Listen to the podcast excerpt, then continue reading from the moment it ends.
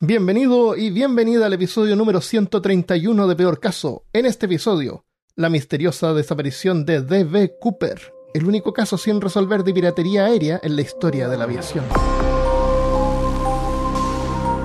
Hablándote desde los lugares más altos de Texas, soy Armando Loyola, tu anfitrión del único podcast que entretiene, educa y perturba al mismo tiempo. Junto a mí esta semana está Christopher Kovacevic. ¡Jerónimo! Muy adecuado, muy adecuado. Eh, esta es la historia de un hombre que secuestró un avión, recibió un rescate equivalente a un millón de dólares de hoy en día, y luego saltó del avión en paracaídas para nunca más ser encontrado y convirtiéndose en el único caso sin resolver de piratería aérea en la historia de la aviación comercial hasta el día de hoy. Misterio sin resolver. Eso, Me recuerda la. ¿Viste la película de mm, Hot Shots? La 2. Sí. Que es como la parodia de, de, de Rambo. Era una escena en Rambo. el. Sí, es una parodia de Rambo de art- y, de hartas, y de hartas películas. Como. la primera es una parodia de. de, de esta de Tom Cruise. Eh, No sabía que era una segunda parte de los la- aviones y la segunda parte es como una parodia de Rambo y tiene hartas Sí, cosas. Y hay una escena, en fin, hay una, hay una escena, es, Sí. hay una escena en que está, en que él y un equipo de- están saltando en un avión Ah, para hacer una misión. Entonces saltan así en el avión, ah, y eh, hay uno que dice así como Jerónimo y se tira y de ahí sale una persona vestida de, Ah, verdad. Un nativo de- americano. un, nativo americano y dice allá voy y se tira también y es como, ok, Oh, eso era. Ya. Yo me acordé de la película del avión presidencial. Parece que se llama Avión Presidencial. Eh, Air Force One. Con, em, Ah, la de Harrison Ford. con Harrison Ford. Pero yo no me acuerdo si Harrison Ford es el, es el héroe ahí de acción o él es, porque él es el presidente. Sí, y Pero Gary Oldman es el, Él es el héroe. malo. O Él es el héroe. él es el que se Harrison mueve, Ford sí. es, el el presidente. presidente, claro. Esa es buena. Es buena esa película. Yo la, la miré hace mucho tiempo, pero me acuerdo que tenía... No me gustan las películas muy serias. o sea, La Casa de Octubre Rojo también es como películas para gente seria. Pero Para esa gente película es súper buena también. ¿Ah? Para gente adulta y seria. Claro, pero es buena, es buena la, la búsqueda del- de eso. Entonces, bueno, este caso es de piratería. No fue hasta la administración de Bill Clinton por el año 2000, o sea, en la antigüedad, que fue requerido mostrar una identificación para abordar un avión. Tú te subías con un Ah. ticket, como, como de tomar el, el tren. Sí. Eh, antes de eso, en los 70 ni siquiera era necesario mostrar una identificación para abordar, aparentemente. Y eh, leí que en ese tiempo habían eh, comercio de tickets, porque los tickets se podían revender. Entonces yo me podía subir a un avión con tu ticket. Y por eso es que el ticket Sí. podía tener tu nombre. Y por eso es que mi identificación no, no se necesitaba, porque el ticket no necesariamente estaba a mi nombre. Entonces tú lo podías revender y había como un mercado y a las aerolíneas no les gustaba. Y al final lograron que, que hicieran leyes eh, para asegurar eso. y hoy en día todo lo contrario, pues súper seguro y hacen todo el show de seguridad. Eh, pero en ese tiempo tú te subías con un maletín con una bomba y nadie te revisaba nada. No habían detectores de metal. Ah, sí, te podías subir como con armas. y... fumaban en la cabina. Sí, Y los claro. aviones no, no tenían buena presurización, así que eran asquerosos, se te tapaban los oídos, y estar comiendo chicle. Eh, se movían un montón porque como no, se no tenían buena presurización no podían volar muy alto. Entonces al volar más bajo parece que tienen más... más eh, eh, ¿Cómo se llama cuando se mueven? Eh, inestabilidad, turbulencia. Turbulencia, claro. Entonces horrible. Pero esa era como la época dorada de la aviación, cuando te daban así un postre y, y platos y Ah, maní en sí. vez de unos pretzel asquerosos que te dan ahora. O esas mezclas con. Esas mezclas de que tienen como unos MMs que no son MMs, así como unos MM inventados, Ah, mezclados sí, con maní sí. salado y están salados. Ah, qué asco. Eh, entonces, con la seguridad relajada de los años 70, el 24 de noviembre de 1971, un hombre de mediana edad se acercó al mesón de Northwest Orient, que ahora ya no existe esa aerolínea, en el aeropuerto, que yo sepa, en el aeropuerto internacional de Portland, y compró un pasaje de ida a Seattle en el vuelo 305. Es un vuelo corto, así como de media hora, hacia el norte. Portland hacia el norte está Seattle. Se identificó como Dan Cooper y pagó y el pago lo hizo en efectivo. Ya. Vistiendo un traje, camisa blanca y corbata negra, lentes de sol y cargando un maletín de negocios, sin sobresalir del resto de los pasajeros, Cooper abordó el Boeing 727. Yo hoy en día Pero ¿cómo diría, hay un hombre de negro en el avión. un- ¿Ah? Eh, sí. Un hombre negro desapareció. Tal vez era un hombre negro. Claro, se parece a un hombre negro. Además, ¿cómo desconfiar de una figura tan representativa de alguien tan serio como un hombre de negocios que viaja? Con una corbata Bien. negra. Esas corbatas negras flaquitas que usaban en el tiempo, que era, Sí. era como la moda, chic. Sí. y, y era, y tenía una corbata de esas que se ponen con clip, como los que usaban en el colegio. ah, ya. Era, a los que saben, en, en Chile, eh, que es un país súper avanzado como Japón, Claro. todos tienen que usar uniformes en los colegios. Y los colegios públicos, casi todos los colegios tienen uniformes. Y son unos uniformes re feos, así, pantalones grises, chaqueta Sí, azul zapatos marino, eh, camisa blanca y corbata azul marino. Y zapatos negros. Ese es el uniforme. Y la idea es que hacen eso para que los niños no sobresalgan si es que tienen diferentes recursos económicos, así como que vayan con las últimas modas y, y hagan gastar Sí. mal a, los- a los padres. Pero es un, es un negocio la- inmenso y los hacen gastar igual porque tienen que todos los años estar comprando uniformes. uniforme. Sí. Porque los niños sobre todo crecen rápido. Sí. Tú, A, a veces crecen tan rápido que tienen que comprar a mitad de año. oh, imagínate. ¿Tú, tú eras de los que andaba con la camisa afuera No, y, yo y- llegaba y con, la, la, camisa. y con la insignia con un velcro. No, yo tenía la camisa adentro, llegaba con la camisa adentro, volvía con la camisa adentro y porque teníamos que arreglarnos al- para salir del colegio, si no no nos dejaban salir. Ah, sí. Y teníamos y mi mamá tomaba el cuidado de bordar la insignia. Ah, chaquetita era como a mí a mí me cargaba porque lo encontraba estúpido, porque nos cagábamos de frío en el invierno, porque era una chaqueta y una camisa blanca que no servía de nada. para con camiseta. No- Podía andar con parca encima igual. Sí, ¿Ah, pues. se ponía dijeron. Con esa, con esa chaqueta delgadita que te daban.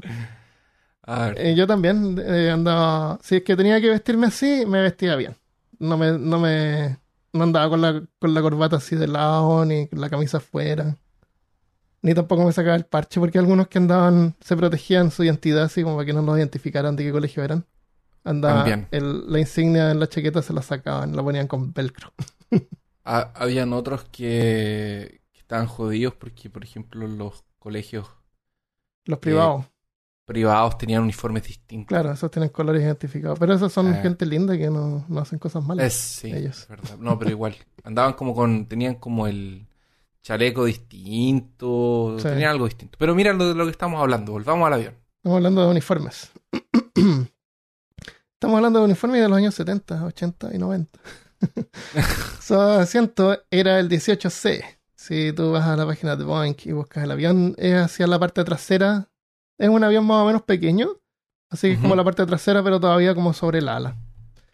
Eh, se sentó, ordenó un borbón con soda antes de despegar. Ese tiempo parece que se Oh. podía ordenar eh, licor antes de despegar. Eh, Hoy en finalmente. día creo que la primera clase puede.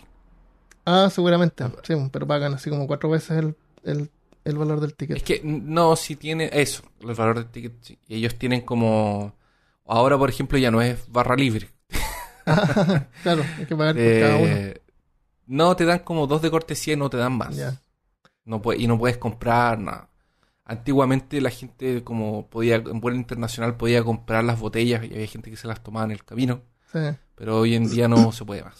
Porque te Hasta entregan hoy las en día, cosas por lo menos, solamente la al final. última vez que viajé, volé, pero no tomamos licor tampoco, pero se puede pedir una botella de vino chiquitita, También. más un agua o una, una soda.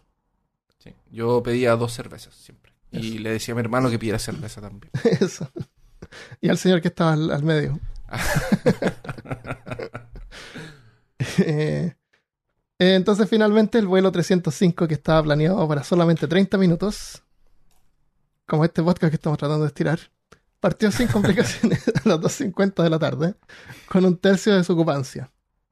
El vuelo era corto, así que cualquier cosa que Cooper tenía planeado hacer tendría que hacerla pronto. No tiempo para ponerse nervioso, porque sea como sea, yo creo que una persona que tiene planeado hacer una cosa de este tipo se pone nerviosa. O sea, Sí. ya, estás en el, tienes todo preparado, ahora es el momento y no tienes mucho tiempo como para, para pensarlo. Tienes que actuar ahora. Ajá.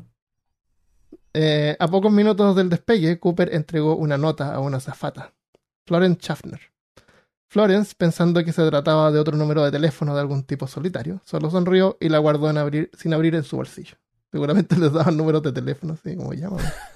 Llámame cuando estés en Seattle. Eh, Claro. Cooper, al- al ver esto, se inclinó hacia la mujer y le susurró: Señorita, será mejor que mire la nota. Tengo una bomba. Ah. La señorita miró la nota. La nota decía, estaba- tengo una bomba. Tengo, claro. Te decía, señorita, gracias por mirar la nota. Tengo una bomba. La nota estaba escrita claramente con un marcador negro. Estaba escrita a mano, pero así como bien clara.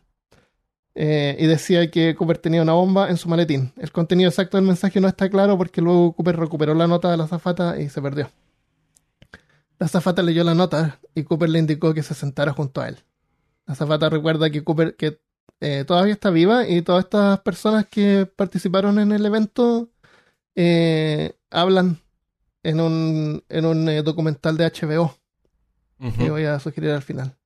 La azafata recuerda que Cooper abrió su maletín un poco para mostrarle la bomba. Recuerda haber visto dos, dentro dos cilindros rojos, unos cilindros rojos 4 sobre 4 y todos conectados por cables y una batería cilíndrica.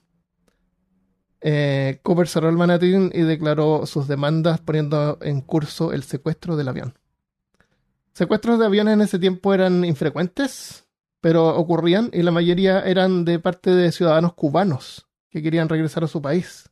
En ese tiempo no se Wow. podía volar de Estados Unidos a Cuba directamente.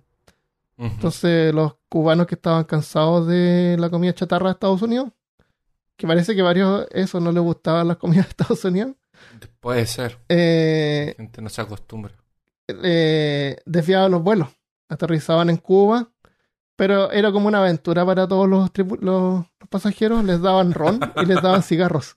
Así como eh, desbloquearon el logro de visitar Cuba. Claro. Y el, y el avión después regresaba a su destino. Devolvía porque Cuba no está tan lejos de, de Miami. Ajá. Entonces era una aventura colorida para los pasajeros, algo interesante que contar. Seguramente lo único interesante que varios pudieron contar por el resto de sus vidas. Tal vez. Pero el secuestro de Dan Cooper era diferente. Cooper dio a la azafata otra nota y le indicó que se la pasara a otra azafata para que la entregara al piloto. O sea, quería que ella se quedara con él. La nota indicaba sus demandas. 200 mil dólares, que son como un millón de pesos de hoy en día. Cuatro paracaídas, dos principales y dos así como de repuesto, de, de emergencia. Y un camión de combustible esperando en Seattle para recargarle el, el avión apenas aterrizaran. Además indicaba que no dieran problemas ni hicieran un escándalo. El piloto William Scott se puso en contacto con el control de tráfico aéreo del aeropuerto de Seattle, quienes inmediatamente informaron a las autoridades locales y federales. Mientras tanto, los otros 35 pasajeros del avión recibieron información falsa de que su llegada a Seattle se iba a retrasar por una dificultad técnica menor. Si el piloto dice dificultad técnica menor, yo me pondría muy nervioso. Pensaría que se refiere a dificultad técnica mayor. claro, pero no me quiere asustar. Claro. El presidente de la aerolínea autorizó el, en persona el pago del rescate y ordenó a todos los empleados que cooperaran plenamente con las demandas del secuestrador. Cuando el avión se acercaba a Seattle, otra azafata recuerda haber escuchado a Cooper comentar: Ah, eso parece Tacoma, ahí abajo. Tacoma está justo de- eh, junto a Seattle, son como dos ciudades hermanas. Ajá. Y Tacoma está abajo. Eso indica que Cooper era familiar con el área. La reconoció desde el aire. Incluso había comentado que la base de la Fuerza Aérea McCord, que estaba a solo 20 minutos en automóvil del aeropuerto de Seattle. O sea, él conversaba con la azafata Ah. mientras tanto, hacía comentarios. En una de las azafatas dice que él le preguntó si él tenía algún odio con la aerolínea, así como que quería vengarse con la aerolínea. ¿Por qué Sí. estaba haciendo eso? Claro. Él había dicho que no, pero sí que tenía un, un rencor con algo. No dijo qué. Eh, entonces, él reconoció Tacoma desde el aire y también le contó de que la, fuerza, la línea de la Fuerza Aérea estaba a solamente 20 minutos en automóvil. Hoy en día te tardas como 40 minutos según Google Maps. Llegando a Seattle, el avión no aterrizó inmediatamente y se quedó dando vueltas en el aire un par de horas para permitir que, para darle de tiempo a la FBI y la policía de que juntaran los paracaídas y el dinero. Las azafatas recuerdan que Cooper se mantuvo todo el tiempo calmado y cordial. Ordenó otro bourbon, lo pagó y le quiso dar el cambio a la azafata. Mira qué caballero. Hola. Incluso había ofrecido eh, solicitar comida extra para el personal del avión durante la parada en Seattle. Se lo pregunto, si quiere podemos pedir Ah, alguna cosa. alguna extra. cosa. Claro. El amor a primera vista. Claro. Mientras tanto, en tierra, agentes del FBI reunieron el dinero del rescate de varios bancos del área de Seattle. 10.000 billetes de 20 dólares sin marcar. Tuvieron que pasearse por varios bancos. ¿Cómo será el procedimiento? Es así como el FBI va a un banco y deben- debe haber un procedimiento de- y un montón de papeleo sí. que tienen que hacer rápidamente. Deben tener Deben cosas tener alguna preparadas, orden federal, algo que. pero un proceso así listo papel. para ponerlo en práctica. Necesitamos estos papeles con estas firmas ahora ya. No sé si Puede habían ser. faxes en ese tiempo, parece que sí. Tal vez. No sé. Pero y el. No creo que la gente random va al banco y muestra su cosa del FBI. Necesito todos los billetes de 20 dólares que tenga. Mm, Pero imagínate, tuvieron que conseguir esos permisos. Yo creo que habrá un papeleo por ahí, pero a, es- a- a mí me, a mí me pareció súper raro que hayan accedido al, al- como a la petición de él inmediatamente. el presidente de la aerolínea lo hizo. Así que Ah, esperando tal vez que después la- el seguro lo cubra y prevenir algún Y- desastre. Claro, y ¿Vale la la policía pena? lo atrapara. Claro. Eh, bueno, el FBI coleccionó los billetes. Eh, la mayoría comenzaban con la. El número de serie comenzaba con la letra L que indiza- indicaba la emisión del Banco de la Reserva Federal de San Francisco. Parece que, dependiendo de dónde se imprimen, es por donde, cómo parte la serie. Ajá. Y les tomaron fotografías en microfilm a todos los billetes. Todos los billetes fueron fotogra- fotografiados. Fotografiado. O sea, imagínate, los Ujú. pusieron así todos en, en mesas, fotos. Me- poner otros en mesas, fotos, mientras la gente los ponían en paquetes de 100 billetes de 20 dólares. Envueltos en un, en una, en un eh, elástico. y 10.000 todo eso billetes. ¿ah? en, y todo eso en un par de horas. Y todo eso en menos de dos horas, porque fue como el tiempo que el avión estuvo dando vueltas en el aire. Oh, El FBI debía tener cuidado con no menospreciar al secuestrador. Por la nota, el piloto tenía claro que Cooper no era tonto, considerando que los paracaídas extras serían para escapar con miembros de la tripulación o pasajeros como rehenes. sí. Mientras tanto, dentro del avión, luego de dos horas dando vueltas y solo sabiendo que había un problema técnico menor, los pasajeros comenzaban a ponerse nerviosos. Finalmente se le informó a Cooper que sus demandas habían sido aceptadas y estaban esperando con el dinero y los paracaídas. Y el, y el eh, tanque para recargar. Ya era de noche, eran las 5.45 pm, estamos en invierno, así que ya estaba de noche.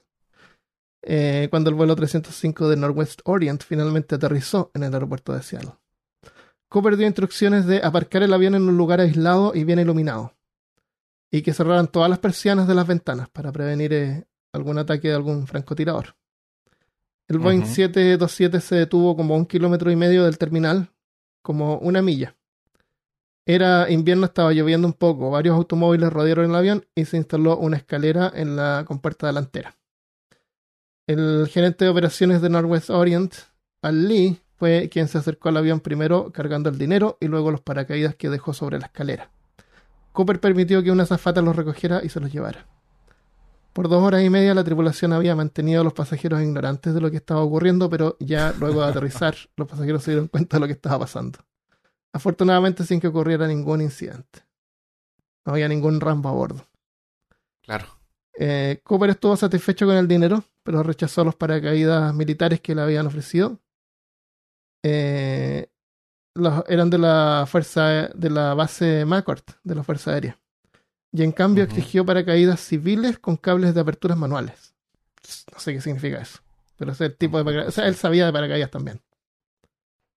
Probablemente. La policía de Seattle los detuvo, los obtuvo en una escuela de paracaidismo local. Sin duda, el hombre sabía de paracaídas o era familiar con este tipo de paracaídas en particular. Cooper dejó libres a todos los pasajeros y dos azafatas, incluyendo a Florence Schaffner, que había estado sentada junto a él, quedando los dos pilotos y una sola asistente, Tina McLeod.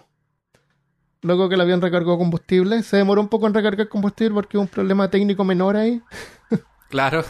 El- a las 7.36 pm, el Boeing 727 despegó de Seattle con instrucciones detalladas. El avión se dirigiría hacia el sur, hacia Ciudad de México, a, la velocidad, a una velocidad baja y constante de 100 nudos, que son como 185 kilómetros por hora o 115 millas por hora, Y a una altitud máxima de 3.000 metros o 10.000 pies. Especificó también que el tren de aterrizaje permaneciera desplegado y los flaps, es, esos como alerones de las alas, bajada- bajarán en 15 grados. Me imagino yo que es como cuando tú ves el avión que aterriza y saca esa, Sí, está aterrizando. como, saca esas cosas como para frenarlo. Eh, y que la cabina permaneciera sin presurización. O sea, como para el- para saltar. El tipo sabía lo que estaba haciendo. Claro, quería que el avión fuera lento y supongo que sin presurización se, se iba a ir acostumbrando a poco mientras subía, cosa que después cuando saltara no, no cambiara la presión. Ah, porque tenía que abrir la puerta en el aire. Apa- aparte de eso, y Claro, si entonces, estaba presurizado, Claro, iba a salir iba, todo así. iba a ocurrir un efecto alien. se iba a salir Exacto. todo volando. Em, el piloto le informó que volando en esas condiciones no lograrían llegar a México y que necesitaban recargar combustible otra vez más porque iban a gastar más, más combustible. Así que Cooper aceptó hacer una parada, parada en Reno, Nevada para re- recargar. Una vez en el aire, la tripulación se mantuvo calmada y el asistente se sentó junto a Cooper tratando de conversar mientras eh, dejaba el intercomunicador prendido. Como estaba, andaba con un intercomunicador y lo dejaba encendido Ajá. para que los pilotos pudieran escuchar lo que hablaban ellos. A ver si daban estaban, alguna pista o algo. Eh, o se dieran cuenta si Cooper se estaba poniendo ansioso. Em, por las instrucciones del, fuego, del vuelo lento, los pilotos tenían claro que sus intenciones eran saltar del avión. Cooper había querido despegar con la compuerta trasera abierta. Est- Este es un avión donde tú te subes por atrás, como esos aviones de carga, pero Sí. chiquitito. Este eh, se abre una compuerta y se baja una escalera pequeña y por ahí sube la gente. O sea, el aeropuerto, el avión ya tiene la escalera en el avión y es parte como del fuselaje. Es como una nave esas de Star Wars que bajan así como Sí. una escalera. Él, él quería que el avión partiera con esa escalera abajo y la compuerta abierta todo el tiempo. Pero la oficina de la aerolínea le, le informó de que no era seguro. Eh, la historia cuenta que Cooper indicó que sí era seguro, pero no iba a discutir por eso y iba a abrir la compuerta otra vez en el aire. O sea, de nuevo muestra conocimiento de, del avión. O de aviones, no sé conocimiento. El Boeing 727 tenía una compuerta en la parte de atrás, al centro, que se podía extender una escalera por donde normalmente los pasajeros abordaban en el tarmac. Tarmac se llama el lugar donde aterrizan los aviones, porque antiguamente no habían estas mancas que conectan al avión. Ah, Había que bajarse. había que caminar ya- al avión o te llevaban en un bus. ¿Hay, hay algunos aeropuertos hasta hoy? Sí, los aeropuertos más En chicos. San Pablo ya me ha tocado. no, incluso en San Pablo ya me ha tocado algunas veces. Un bus. Porque en, San Pablo hay como varios sectores. Y si no me equivoco, para el para los vuelos nacionales es así. Te pasa a buscar un autí, un, un bus y te lleva al, al avión que te subes por una escalera por el lado. Como el presidente. Sí, saluda, yo saludo. Siempre me doy vuelta y doy chao. Aunque no haya nadie, Ya. que esté solo en el aeropuerto, igual me doy vuelta y doy chao así al- al- al- a las ventanas. Y cuando llegas le das un beso al Como suelo como el papa. No, y tampoco. Eh, entonces, el avión de. En, la- en el avión, Cooper se instaló el paracaídas, aseguró su dinero. Creo que abrió otro paracaídas y lo usó como para, para amarrar el dinero a su cuerpo. A uno le cortó algunas cuerdas. Sí, hizo un, hizo una- un ajuste ahí. Em, abrir la compuerta durante el vuelo iba a ser ruidoso y peligroso. Así que Cooper notó que la azafata estaba nerviosa y le indicó que él iba a abrir la puerta y que ella podía ir a la cabina con los pilotos para donde estaría segura. Cerca de las 8 pm, los pilotos vieron una luz roja de alerta indicando que la compuerta trasera había sido abierta. O sea, en ese tiempo los pilotos no podían, no tenían forma de ver la cabina desde, desde, Ujú. desde ahí. No tenían cámaras ni, ni, ni, un, ni un hoyito. Creo que después hicieron así como las puertas con, un- con una, una cosa para mirar. Eh, lo único que pudieron ver es que una alerta de que la puerta había sido abierta. Eh, seguido inmediatamente por un increíble ruido de caótico viento. Segundos después, Cooper por el intercomunicador habló con los pilotos y les dijo no puedo bajar la escalera, la escalera no se abre. Eh, la escalera no bajaba porque había mucho viento, o sea, como la escalera baja, eh, como el avión va volando, no, con la presión del viento no se baja. Ah, No, tiene así como un motor para bajar la fuerza. Sí. O sea, cuando esta está hecha para que cuando el avión está estacionado baje por su propio peso. Sí. Pero si el avión va volando. Así que los pilotos bajaron la velocidad del avión para que pudiera bajar la escalera. Y ahí la bajó. Y de nuevo, imagínate que ellos no pueden ver. Lo único que sintieron de repente un golpe. Sintieron como que una presión en los oídos. Después supieron que fue porque la escalera bajó y cuando él saltó como que como que como que- como un efecto de Efecto trampolín. La, la, la compuerta como que se cerró de golpe un poco. Y eso causó presión en toda la cabina que llegó hasta, la, hasta los pilotos. Eh, Cooper no se volvió a comunicar con los pilotos, aunque sospecharon que había saltado. O sea, de nuevo no, no lo vieron. No miraron tampoco. Siguieron volando hasta el aeropuerto de Reno, como había sido planeado, y aterrizaron en- con la compuerta todavía abierta. Agentes del FBI y la policía rodearon el avión porque todavía no se sabía con seguridad si Cooper estaba o no a bordo. Oficiales armados abordaron el avión y confirmaron que Cooper ya no estaba. Había desaparecido saltando del avión en paracaídas, cargando un millón de dólares de hoy en día para nunca más ser encontrado. Oh.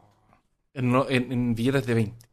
En billetes de 20 y cargando, claro, 10.000 billetes de 20 dólares Ajá. y, y su maletín original pues, con la supuesta bomba. Porque esa no, no fue encontrada. ah, no la dejó. No la dejó abandonada. Podría haberla dejado abandonada y pudieran haber visto que eran, que eran paquetes de Pringles pintados de Claro. rojo. Claro, puede haber sido, eh, Puede haber sido botellitas con, con agua. Líquido. Claro, puede haber sido falsa porque ah, imagínate saltar. Bueno, por lo que se ve, el hombre sabía lo que hacía. Sí. Eh, pero saltar con una bomba es como bien Yo creo que era peligroso. Y yo, de hecho, yo creo que no. Justamente. Porque si era una bomba que se podía activar con el, con el, con una turbulencia. Yo creo que él también no tenía la. Como el plan de él no era explotar junto con la no, nave. ningún Entonces. En el, en el documental de HBO se muestra que él llevaba así como un, un trigger, así como un botón en la mano, pero en, en otras páginas que vi no, no decía nada de eso. no decía nada. Es que No. probablemente lo pusieron para, Para darle más. para recordarle al público que tenía una bomba. Claro, no pero-.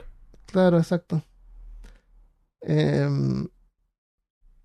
los agentes del FBI encontraron en la cabina 66 huellas digitales no identificadas. Eh, GNIS, así como ovnis, objetos voladores no identificados, huellas digitales. Ajá. Qué fome. Claro. Encontraron también su corbata negra, que era el tipo que se coloca con un clip. Muy moderno Ah, para la dejó, para, la dejó. Esa la la dejó no quería que le pegara cachetadas en la cara. Ah, puede ser que no lo ahorcara en el, en el camino. claro, esa la dejó. Era de esas de clip, así que era un accesorio. Sí, eso lo dejó. Ah, De mentira. Eh, andaba con lentes oscuros, parece que eso sí se lo llevó. Cooper había solicitado cuatro paracaídas y dos de ellos quedaron en la cabina. Uno de ellos había sido abierto y las cuerdas de suspensión habían sido cortadas. Las autoridades también entrevistaron, entrevistaron a los testigos y a todos los que habían interactuado con él, componiendo una serie de retratos hablados. Mientras que la policía y el FBI entrevistaban a posibles sospechosos, que sumaban más de 800. El Oh, caso de Cooper se comenzó a hacer famoso, obteniendo incluso admiración con varios seguidores en Fotolog y ICQ. No. no. Eh, eh, eh, admiración del público. Porque resulta que Seattle, hace, hacía poco tiempo de que ocurrió esto, había una planta de Boeing bien importante en esa, en esa ciudad, donde hacían aviones. Y esa planta había cerrado dejando como a 60.000 personas sin trabajo. Entonces fue demoledor para la ciudad, causando una depresión económica. Gente se empezaba a ir de la ciudad. Había un letrero que estaba así como a la afuera de la ciudad que decía el último que se vaya que apague la luz. Ah, Sí, era el pesimismo de la, de la ciudad en ese momento. Entonces se cree que Dan Cooper, que es el nombre con el que compró el ticket, pudo haber sido uno de estos desempleados que buscaba algún tipo de venganza con la industria aeronáutica. aunque tal vez no necesariamente con la aerolínea en particular. Porque durante el vuelo la azafata le había preguntado, como te digo, si es que tenía algún desconsuelo. Eh, su demostrada experiencia con paracaídas y el funcionamiento del avión sugiere que podría haber trabajado en la industria aeronáutica o tal vez en o para la Fuerza Aérea. Porque había mencionado eso que se demoraba 20 minutos en llegar de McCord al aeropuerto. O sea, era algún viaje que él hacía. Y fue este acto de desafío hacia la industria que ganó la admiración de varios de los que recientemente habían quedado cesantes. O sea, un hombre de Oregon llamado D.B. Cooper. ah, o sea, este tipo había como vencido al sistema, había sido inteligente y había obtenido un millón de dólares y se había escapado. Sí. Un hombre de Oregon llamado D.B. Cooper, que tenía antecedentes policiales menores, fue uno de los sospechosos. Era difícil que el secuestrador hubiera usado su nombre real, pero fue contactado por si acaso. Así que rápidamente, y rápidamente fue descartado como sospechoso. La única similitud era que se llamaba D.B. Cooper. Cuando el nombre que sabíamos de, del secuestrador era Dan Cooper. Entonces no, no era él. Pero un reportero local apurado para completar un artículo confundió el nombre del sospechoso con el seudónimo utilizado por el secuestrador y puso en su artículo D.B. Cooper y quedó marcado ahí como D.B. Cooper. Y por eso bien. se conoce hoy como D.B. Cooper. Por un error de un... Por un error. de- Reportero. Pero, bueno. Pasa. Es Dan Cooper. sí. Mientras que la policía había recor- recortado la lista de posibles sospechosos a menos de 12, la población, en la población se generaba un culto a la hora reconocido como D.B. Cooper. Artículos celebraban al secuestrador con títulos como ladrón, lunático, hombre muerto o es D.B. Cooper el último héroe americano. La, obse- la obsesión con el hombre que venció el sistema tal vez fue una especie de alivio para los miles que habían perdido sus trabajos y pasaban por momentos difíciles. Ajá. Las autoridades continuaron con la investigación en el lugar donde Cooper podría haber aterrizado. Se, se peinó el área, se llama peinar cuando juntan un montón de gente, sí, un montón de gente voluntarios, todos fueron y sus mascotas, y barrieron el área y no encontraron nada. Nada. Pero lamentablemente No. era difícil definir el área de búsqueda. Porque la- el avión había sido conducido en forma manual. Ya.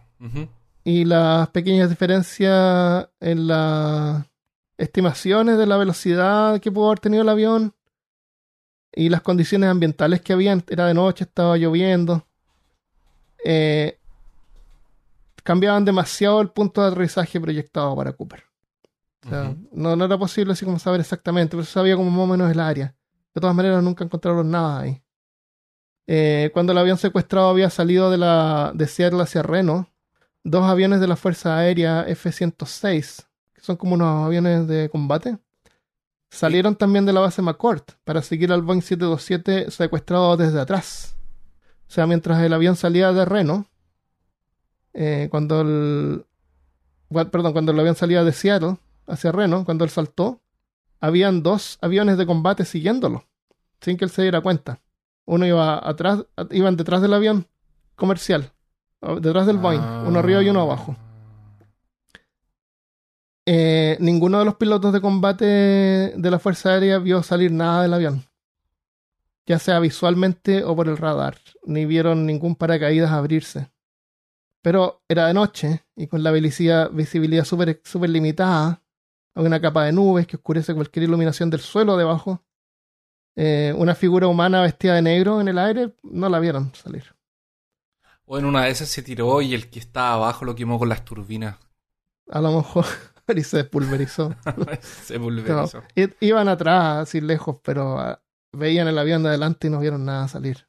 Ah, ya. Incluso se hizo una recreación con el mismo piloto a bordo de la aeronave. O sea, al mismo piloto que había Que estaba, lo hicieron volar de nuevo desde Seattle hacia Reno, tratando de simular las mismas condiciones, y tiraron, eh, a la hora que calcularon que pudo haber ocurrido, eh, tiraron por la escotilla una carga de 91 kilos, 200 libras, para recrear así ver dónde pudo haber caído. Que era el peso de él. Calculaban que era su peso más o menos, claro. Eh, no había duda de que Cooper había saltado el avión, lo que pasa es que no pudieron nunca saber cómo, dónde, o sea, no dónde, cuándo, dónde, claro. ¿En qué ¿Dónde? momen- o dónde, ¿Por claro, qué? justamente dónde, claro. Eh, varias zonas de aterrizaje fueron calculadas y se realizaron muchas búsquedas terrestres, pero no fue encontrar posible ningún no fue posible encontrar ningún rastro de Cooper. Los paracaídas o cualquier otra cosa que le perteneciera tampoco encontraron nada. Esperaban encontrar así como el no sé, pues si aterrizaba, podía dejar el paracaídas tirado, Ajá. alguna cosa. Sí. Nada. Cinco meses después de la desaparición de Cooper, otro avión de pasajeros fue secuestrado. Esta vez el pasaje para un vuelo saliendo, esta vez el pasaje fue comprado para un vuelo saliendo de Denver, Colorado, por un hombre, por un nombre comprado por- a nombre de James Johnson. Siguiendo el mismo estilo de Cooper, Johnson abordó con una pistola y una granada. Eso es más, más práctico Ah, que no andar con un maletín. Claro, Sí, pero no tiene estilo. Claro. Ahí ya, ya, ya, ya, ya, se... La pistola ya eh, no, es, el mismo no ya es- se... Sí, no, no es, no es clase. no, no es clase. Y él ya con, con eso ya, ya le está diciendo al mundo que no fue él. Claro. Eh, la nota también estaba escrita y demandaba también cuatro paracaídas y esta vez medio millón de dólares. Ah, Al- algunos creían que podía haber sido Cooper, pero cinco meses, o sea, no, si tú recibes un millón de dólares, no te lo gastas, no haces otro atentado en cinco meses. A menos que él No, tuviera yo- deuda, a lo mejor eh, tenía una deuda médica. A lo mejor eh, acá en Estados Unidos él se tenía que hacer una tapadura y por eso necesitaba un millón de dólares. claro. Estaba un diente en una, Claro. tapadura de aluminio. Claro. No, pero, pero, pero viste que ahí ya, eh, ya se... Yo no creo que el, que el, que el tipo eh, se arriesgara al, a- al mismo método. No. Alguien tan preparado no, no creo que... Esos son los tipos de golpes que se dan una vez. Claro, no, no te arriesgas de no hacerlo nuevo. Eh, entonces, él, él demandó medio millón de dólares, que son como dos millones y medio de hoy. El secuestro se completó con Johnson saltando del avión y con el dinero. O sea, lo, lo hicieron toda la cuestión, él saltó del avión. Eh, varios se preguntaban si se trataba de Cooper nuevamente, pero usando otro nombre. Pero la incertidumbre no duró mucho tiempo. El secuestrador fue rápidamente identificado como Richard Floyd McCoy cuando el FBI revisó su casa. Fueron a su casa y encontraron. Porque habían retratos hablados, la gente lo reconoció. Fueron a su casa, encontraron el medio billón de dólares. Según una historia, menos 20 dólares. O sea, como que sacó 20 dólares así como para el almuerzo. y fue arrestado sin oponer resistencia. O sea, fue un copycat y de haber estado orgulloso de haber logrado hacerlo.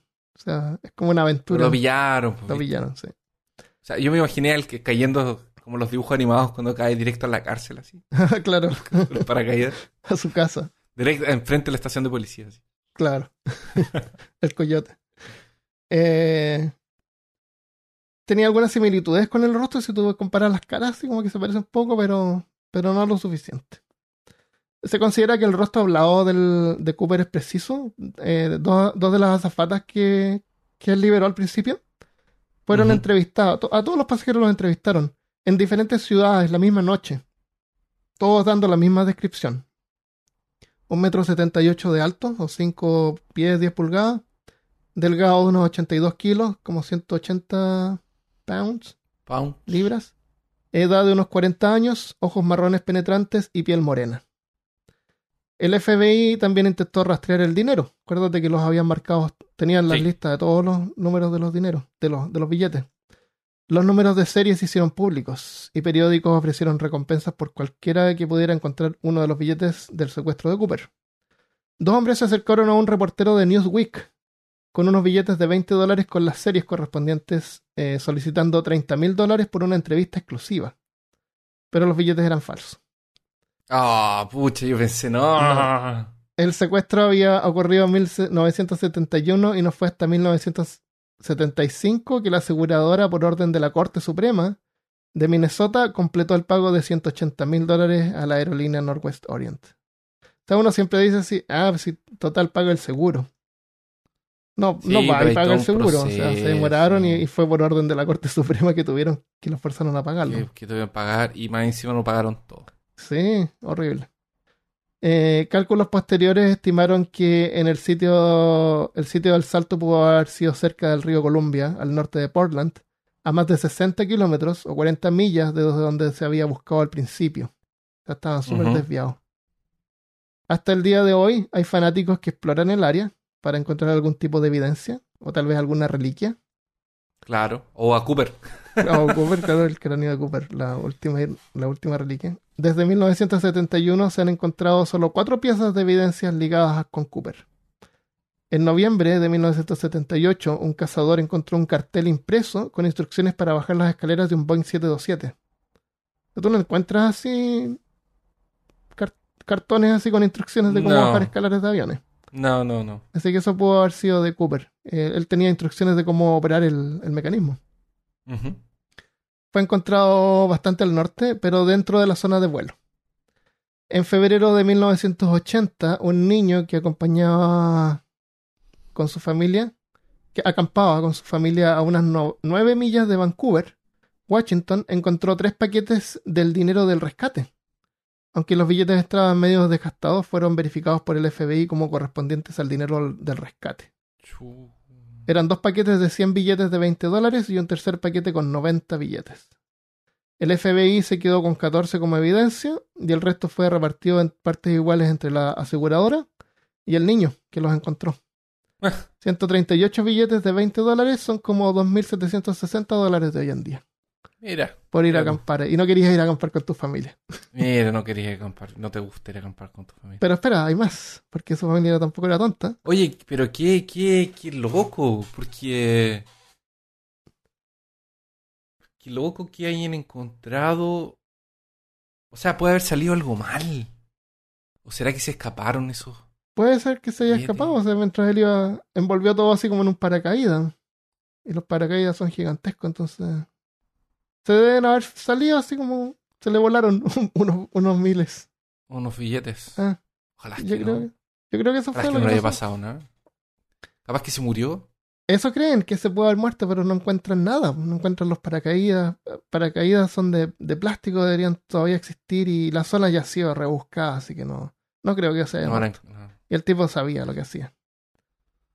Eh, en la familia de este niño, no contentándose como con 2.760 dólares, estos billetes eran especiales. Vendieron Sí. 15 de los billetes a una subasta por 37 mil dólares. Ah, qué bacán. Qué genial. Así que si tú vas por ahí por Denver y te encuentras un turro de billetes, un paquete de billetes, Pueden ser más de lo que... Pueden ser de Cooper, claro, y pueden valer mucho más. Qué genial eso también que se los dejaron quedárselos, porque. No sé, pues yo me imagino que el FBI los toma y se los da todos a la aseguradora. Y fueron los que pagaron el. Es que parece que cuando, después de un tiempo, si Sí. encuentras algo, hay algún recurso que dice que es tuyo. Es como un tesoro. Es como encontrar un tesoro. Claro. Sí. Qué bueno. Y, y qué bueno también que les dieron los mismos billetes, porque les podían haber dado, ya estos billetes acá quedan y les damos otros otros funcionales, porque estaban No, porque todos lo, que- eh, percudidos, gastados. lo que se encontraron es que ellos se encontraron eso. Claro, claro. Qué bueno. Eso es lo que ellos encontraron. Sí. Y por último, en, en el 2017, hace poquito, un grupo de investigadores voluntarios descubrió lo que creen es la evidencia potencial, lo que parece ser una correa de paracaídas de hace décadas en la costa noroeste del Pacífico. Esto fue seguido más tarde en agosto del 2017 con un, con un trozo de espuma sospechoso, que sospechan que pudo haber sido parte de la mochila de Cooper. La mochila donde van los paracaídas envueltos. me ¿Dónde va el imagino. paracaídas? Ajá. Sí, pues son- es como bien mínimo. Y eso es.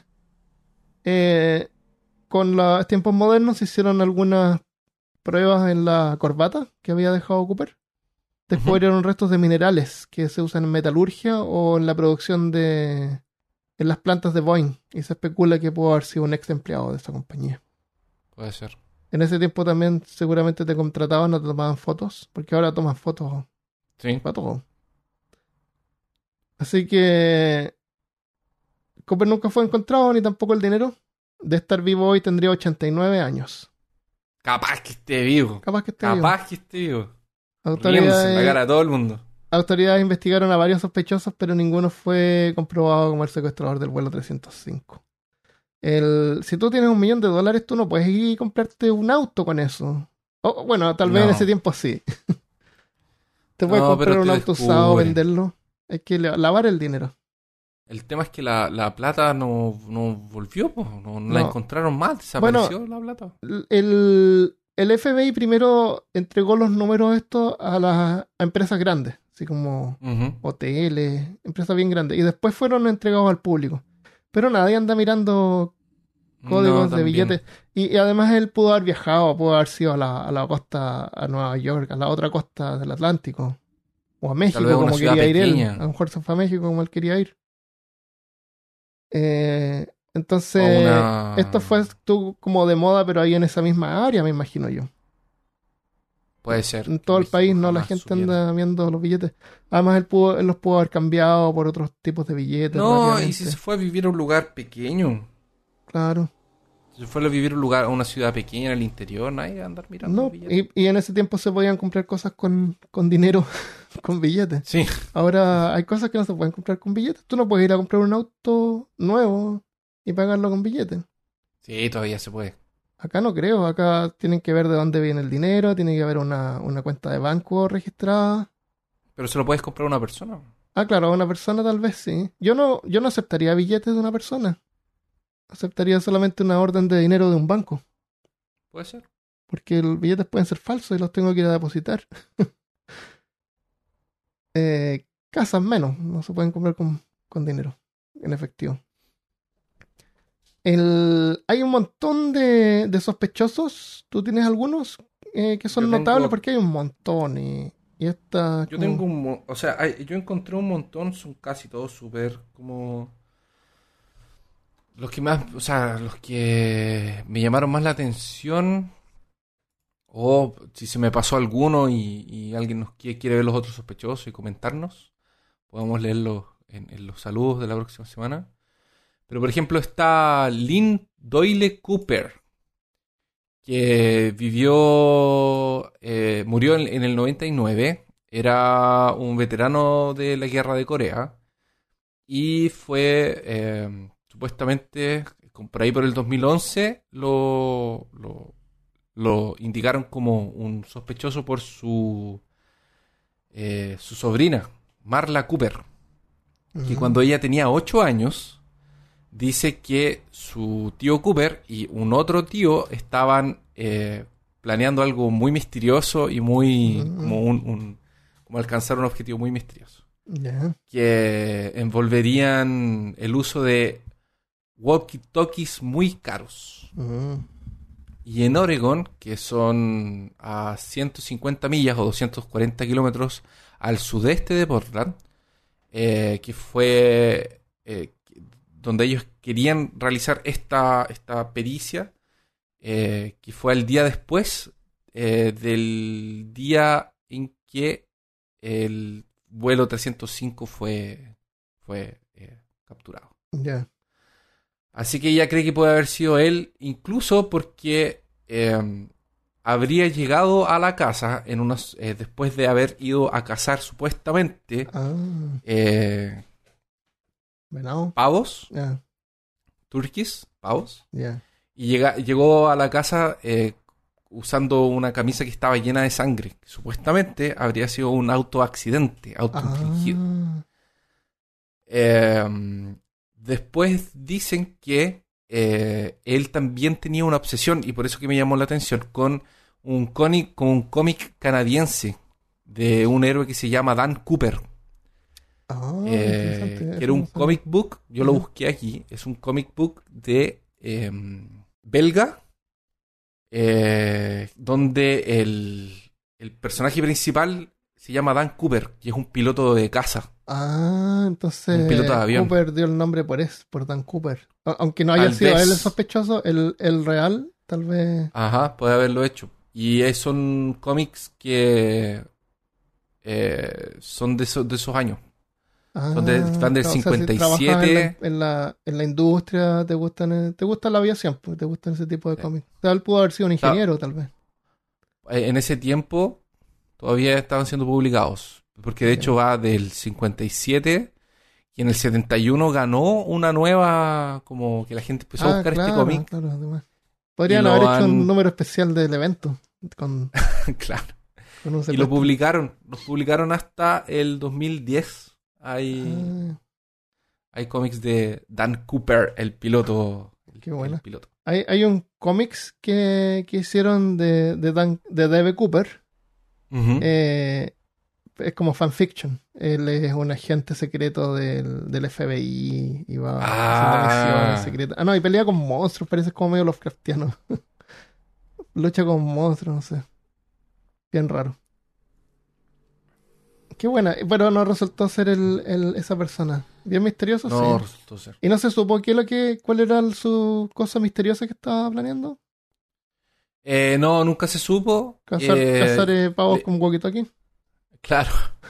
Hicieron el, un retrato hablado de. A lo mejor- un retrato hablado de, de este Doyle, pero no batía con, lo otro. A lo mejor su, su plan era cazar eh, pavos para Navidad. No, También. San Julio. Eh, esa era la sorpresa. Claro. El, Vamos a medio una- Ellos pusieron que. eh, um, ah, sí. Ellos no encontraron las fingerprints. eh, también no encontraron match Las de las fingerprints, de las huellas digitales. Y eh, agar- tomaron DNA del- de este tipo Doyle Cooper y lo compararon con lo que recuperaron parcialmente de la corbata. Ajá.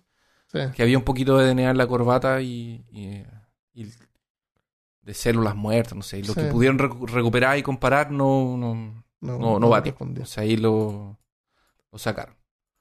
Hay- Otra- Había un montón de gente tratando de llamar la atención en ese tiempo. Sí. Declarando que sabían información para que los entrevistaran. Entonces, hay que tener cuidado con eso. Había una que era... Hay una mujer ¿Ya? que se declaró Cooper. Ah, ya. Se llama Bárbara Dayton. Eso.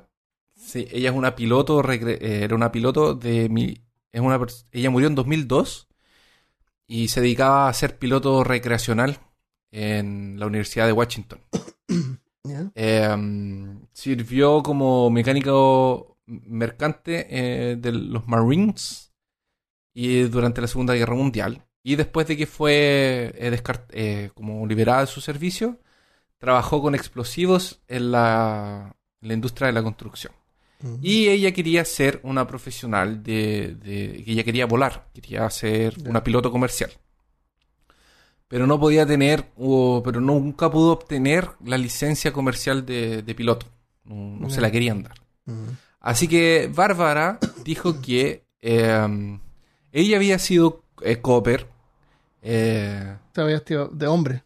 Se había vestido de hombre para tomar de vuelta lo que la industria de la aerolínea y las Fuerzas Armadas eh, no- le habían como negado al, al, Mm. al no dejarla ser piloto comercial por tener todas estas eh, eh, como reglas y condiciones que prevenían que una mujer tuviera ese, Ah, ese cargo. Sí, fue como... Ella, ella declaró esto dos años después de, que, de lo ocurrido. Ahora el FBI nunca eh, comentó nada y ella murió en 2002. Oh, ni siquiera la Y pescaron. vivía, sí, vivía en Portland también, pero no la pescaron. Oh. Y el último es eh, Jack Coffett, que era un ex convicto, un ex convicto que eh, trabajaba como informante para, para el gobierno y que dice que era el confidente del último e indisputado descendiente de eh, Abraham Lincoln, Ah. Robert Todd Lincoln Beckwith. Nada menos. Así que en 72 empezó a, a decir que él era Cooper y que quería venderle la historia a Hollywood para que producieran la, la película. Sí. Oh, Eh, también dice que, que él cayó en Mount Hood, así como a 50 millas, 80, a 80 Sí. kilómetros al sudeste de, de Ariel. Y que habría, porque tenía una herida en la pierna. Entonces, ah, eh, ya.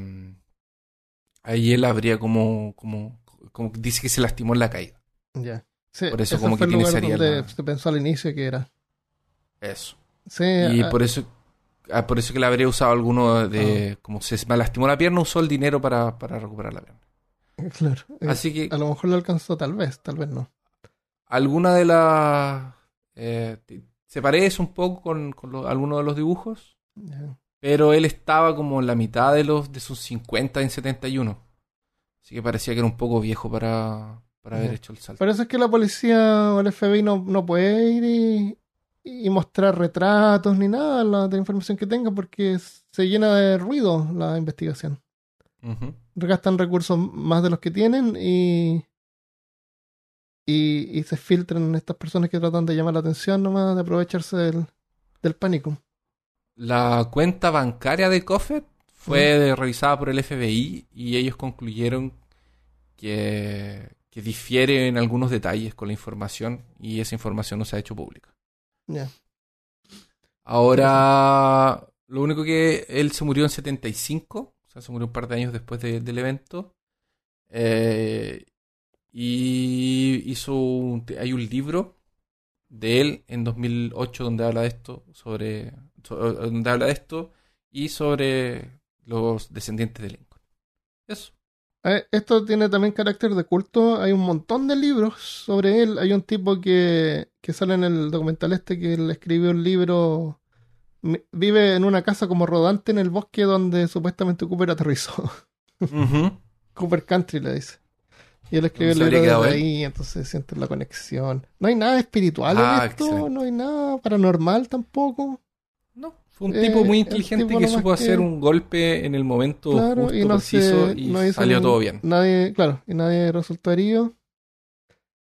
Eh, eso, debe Cooper. Si quieren saber más, entonces el, pueden ver el documental en HBO que se llama El misterio de Debe Cooper. Y así como cientos de libros que existen en Wikipedia o lo que sea. Picosos. Bien conocido el caso. Eso es, lo, lo habían pedido bastante este caso algunas veces como viene famoso entre los casos sin resolver. Y es el único caso de piratería aérea sin resolver que existe hasta el día de hoy. Piratería aérea. ¿Cómo Aunque, suena? aunque O me acuerdo eso de... Imagino un pirata. Eh, todo este tipo de cosas requieren preparación. Así que quién sabe cuánta gente preparándose para dar golpes en el futuro. Espectaculares. y ahora ni serán parte de nuestra historia. Esta historia que es muy colorida a veces. Eso es, de Cooper, Dan Cooper. Dan Cooper, el héroe de cómics francés, dijiste. Originalmente la- el cómics era francés. No, era eh, belga, Belga, francés, belga, como, que era lo- belga. como los dibujos de Tintín. Exactamente. De hecho, salió como competencia de Tintín. Ah, ya, la era la- lectura. El, el- el objetivo. Qué bien. Muy bien, eso es. Eh, espero que les haya gustado el contenido de este episodio. Eh, a mí me, me gustó, pero no me gustó mucho que no tiene como un. Así como el final, ¿Un final? así como que un, Ah, un twist. final no, no es muy twisty. No, no tiene un twist al final que en Claro. realidad la zafata era Cooper y que Cooper nunca existió. Claro, oh, el piloto se quedó con el dinero. Claro, era, el- era, era, era la zafata y el piloto y la verdad Cooper era un y maniquí. nunca hubo nadie, nunca hubo ningún Nunca Cooper. hubo nadie. Nunca Claro. hubo un Cooper. Se compró un ticket de nombre de él, pero nadie nunca abordó la Sí, avión. No, pero los pasajeros lo vieron. Podría ser un maniquí. Podrían- podría ser, pu- pueden ser inducidos. ¿Tú cachai que cuando al- porque Ah, nadie notó claro. nada. sí. Ahí, Oiga, usted vio un señor de sí, sí lo vi, es Sí, verdad. era- claro. Y era alto y no sé qué. Y No, te imaginas. ahí el otro, oh sí. eh, Te imaginas que nunca hubo ningún Cooper. El nunca hubo piloto ningún fue- Cooper. Ah, bueno, el piloto después de todo esto lograron relajarse, la, la pata se puso a llorar, Claro. pero tenían todo el, eh, todas las maletas y toda la gente que había desembarcado en... eh, no, no habían logrado cómo sacar las maletas. Así que Sí. tuvieron que volver de vuelta para devolverle las maletas a la gente. Oh. O sea, durante todo este proceso la gente estaba esperando por su equipaje. ¿Dónde? Parados en la, en la, Claro, parados en la línea claro, de entrega, así, en la cara. claro, pero rodeados Parados con las de, manos. rodeados de, de gente entrevistándolos, de reporteros. Ya. Excelente. Eso es, muy bien.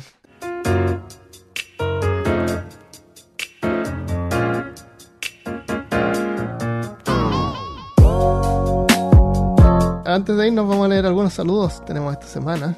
En Instagram, Mundo F nos dejó un mensaje que dice lo siguiente. Son los mejores cabros, los quiero mucho. Hacen de mis noches de suspenso at- aterradoramente bacán. Ah, qué bueno que tenga noches de suspenso. Eh, parece que le gusta el suspenso y en el día también le gusta escuchar. Entonces nos escucha en el día y a la noche. Pero siento apañada en todo momento. Les mando un fuerte saludo. Ah, excelente. No te sientas... O sea, los amigos Bueno, de, de Mundo F le preguntan si vamos a la disco hoy día. No, esta noche No, hoy día es mi noche de suspenso. suspenso. Exacto. Qué bien. Todos deberíamos tener una noche de suspenso. Una noche de películas. Ya, este es un email enviado por Gerardo Rivera. Eh, dice, buenas tardes. Mientras escuchaba, qué, qué formal.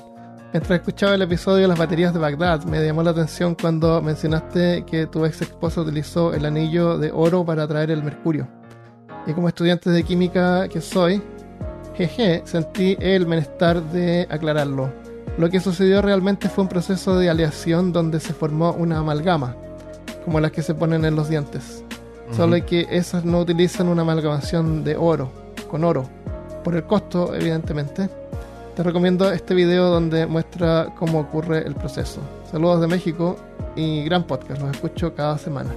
El Oh, canal, el canal que dejó, este email es de Gerardo Rivera, pero el canal que dejó se llama Nile Red, Nile Red, que es un canal de un tipo que hace experimentos de química, que yo lo había visto antes, lo tengo ya, lo sigo, eh, que es un experimento re loco en una hace así como alcohol de beber, así como alcohol etílico, de un rollo de papel higiénico. Se demora así como una semana en hacerlo, tiene que decantar y dejar los días ahí. Pero va haciendo el video, entonces es súper entretenido y hace un montón de experimentos así raros y se aprende química. Eh, así que muchas gracias Gerardo, gracias por sugerir ese canal. Eh, les recomiendo revisarlo, se llama Nile Red. Bueno, Ya. Felipe Choque le, le mandó un mensaje a, a Armando y lo encontramos muy bueno, así que lo vamos a compartir. Le dice que cuando leyó Las montañas de la locura, siempre asumió que los antiguos no habían creado los pingüinos albinos, sino que son pingüinos, sino que son pingüinos. Solo que devolucionaron de alguna forma y se transformaron a través del tiempo. Cuando leí la descripción de los antiguos siempre sentí que se asemejaba a una especie de racimo de pingüinos.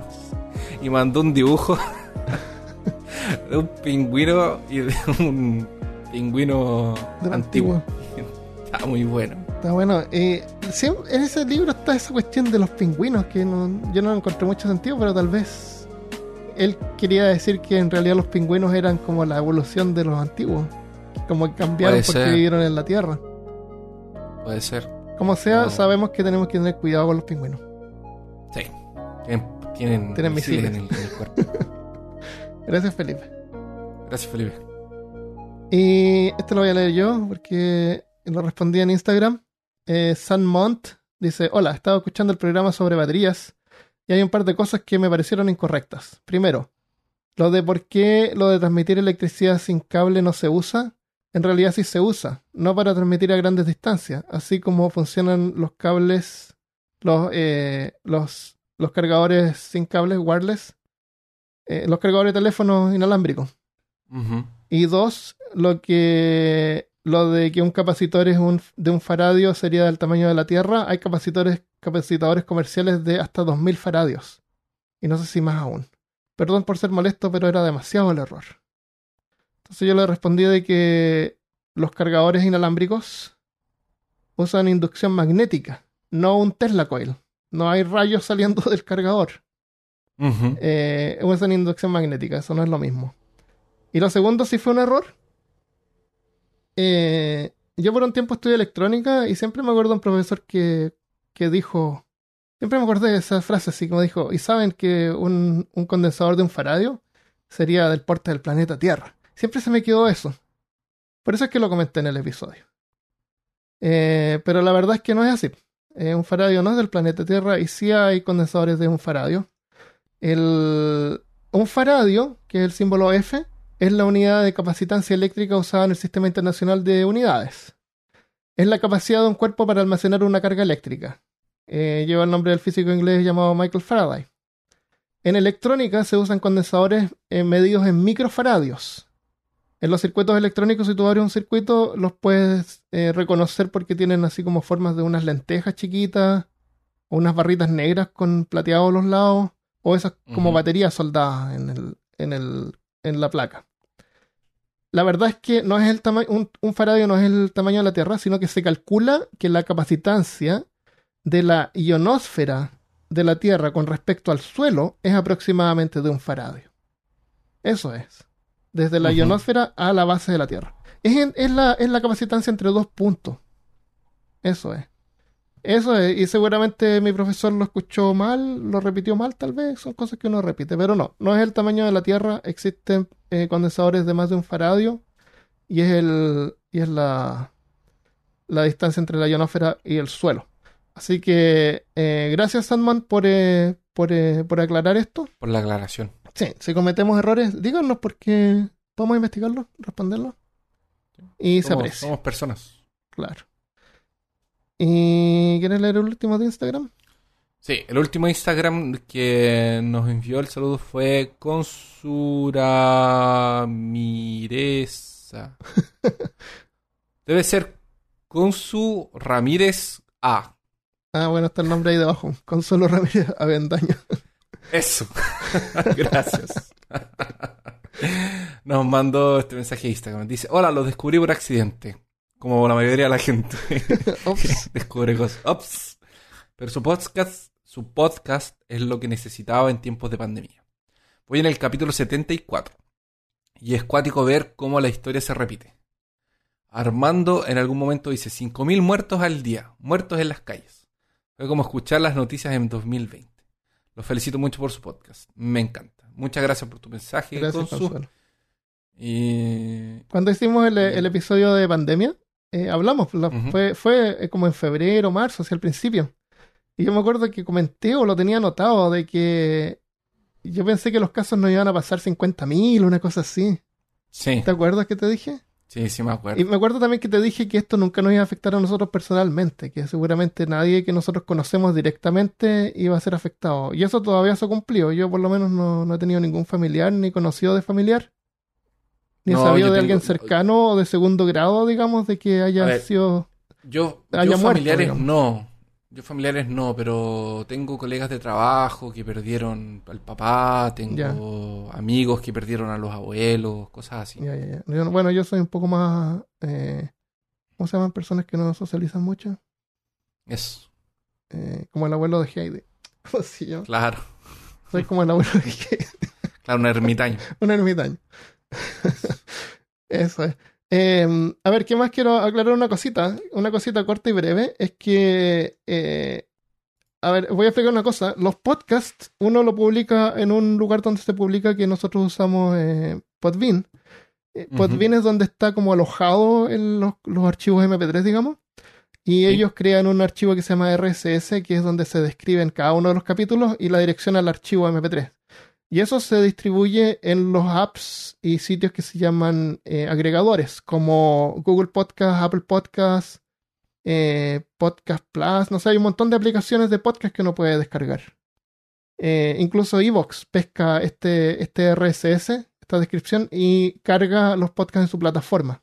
Entonces da lo mismo donde uno escucha el podcast, en realidad se está escuchando, es como, es como una, es como un directorio, pero todo se toma desde donde está alojado el podcast. ¿ya? Entonces da lo mismo donde uno escucha el podcast.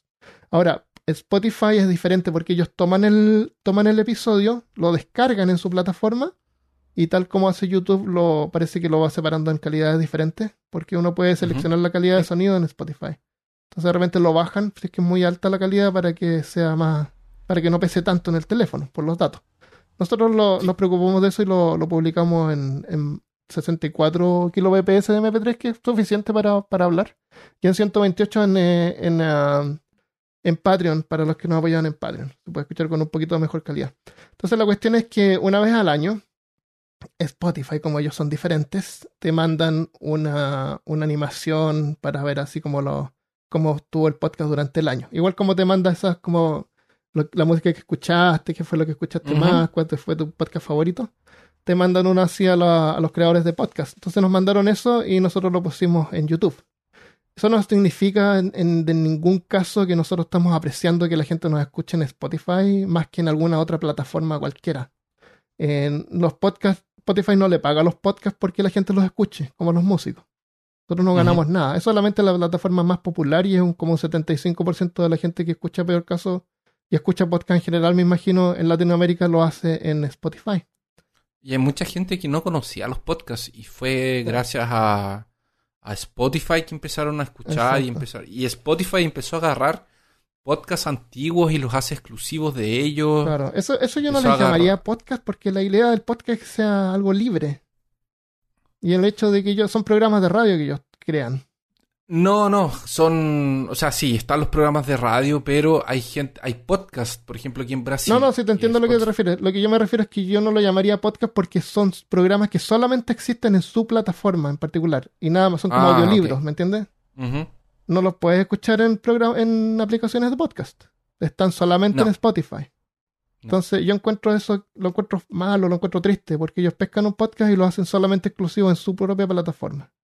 Todavía sigue gratis, el aplicativo es gratis, pero Sí. lo dejan exclusivo para su plataforma. A lo que me Claro, llega sí. a hacer pensar que tal vez eh, esto va a ir escalando. Entonces, en algún momento tal vez se va a transformar en YouTube, donde todos van a querer solo subir los videos allá y va a ser la única plataforma. Sí, lamentable, eso súper lamentable. En, eh, en la, eh, ¿cómo se llama a, este programa de Amazon para escuchar van libros? a- porque como tienen propaganda en el medio, Ah, sí, ya. Ah, claro, eh, ellos ganan. o sea, la- ¿quién, quién no tiene la, la- el premium tiene que escuchar propaganda. ah, claro, ganan dinero por ahí. En Ganan por- Audible, que es la plataforma de Amazon para escuchar libros, si tú tienes eh, Amazon Prime, hay un montón de programas de audio que yo no tampoco los llamaría podcast, pero son exclusivos de Audible. Nadie los pesca, nadie los conoce porque existen solamente en esa plataforma. Sí, y es súper restricta porque Sí. A, a la, la gente cuando busca audiolibros quiere un streaming o gratis o pagar una cosa mensual y tener acceso a todo. Y a Audible tienes que ir comprando los libros, parece. Sí, eh, pero lo que encontré es que después de, de un tiempo, si tú no te has suscrito, vuelves a poder obtener el- los 30 días gratis. El libro gratis. Así que si tú no lo has usado en un tiempo, puedes ir, crear una cuenta, obtienes un libro gratis y un crédito gratis para canjearlo por otro libro. Bueno, Sí. la cuestión es que eso, un podcast es, una, es, un, es un archivo MP3 que está en un lugar y, creado, y creas una, un, un archivo como de texto que describes el, donde está la imagen, donde está el archivo MP3, la descripción de cada episodio.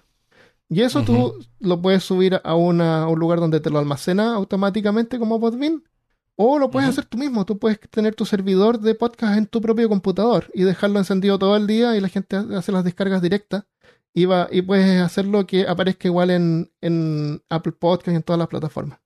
Entonces el hecho de que Spotify cargue estos audios en, en su plataforma eh, hace que actúe diferente. Entonces, por eso lo, lo compartimos simplemente porque Spotify provee eso. Eh, las otras plataformas no lo hacen, pero apreciamos que nos escuchen, da lo mismo dónde.